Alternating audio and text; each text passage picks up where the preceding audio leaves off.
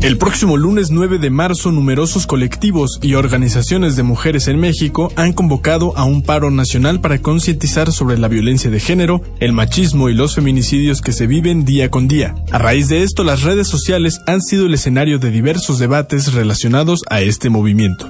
Ante la incertidumbre sobre lo que podría ocurrir ese día y los polémicos posicionamientos de algunas empresas y actores políticos, hemos de remitirnos a la historia y los ejemplos que nos da de movimientos como este.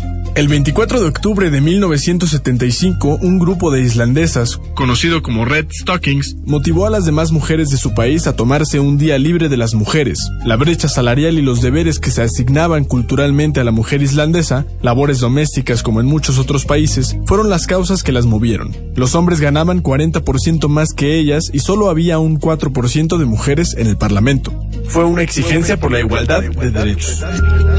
Habla Ausa Eriksdottir, residente de Reykjavik, Islandia. Lo llamaron el Día de Vacaciones para Mujeres y lo hicieron por la diferencia salarial entre hombres y mujeres.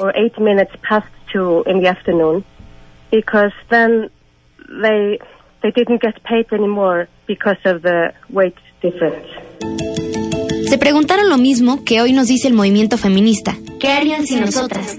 La convocatoria reunió al 90% de las mujeres de Islandia. Dejaron de trabajar, salieron a las calles y generaron una paralización del país histórica. Cada mujer en Islandia dejó su trabajo y su casa para tomarse un día de vacaciones. Tomaron las calles y luego regresaron a sus casas y no hicieron nada. No hicieron la cena ni lavaron los platos.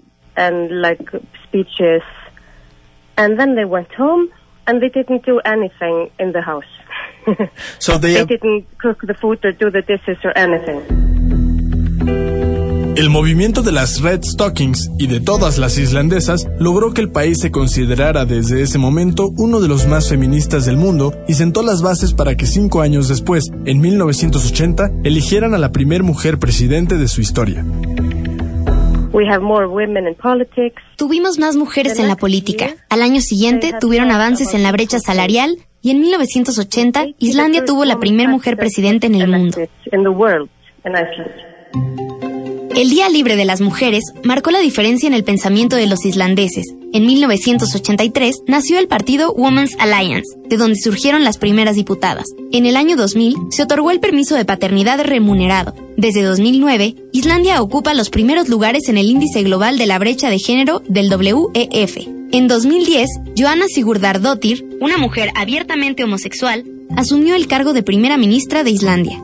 Aunque México puede aprender mucho de Islandia, se tratan de contextos muy diferentes. Ausa nos cuenta que si bien luchaban por una mayor paridad, las condiciones de violencia que hoy vivimos en México son casi incomparables con otros momentos de la historia. No obstante, países como el suyo ponen el ejemplo en el mundo y nos recuerdan que la unión hace la fuerza.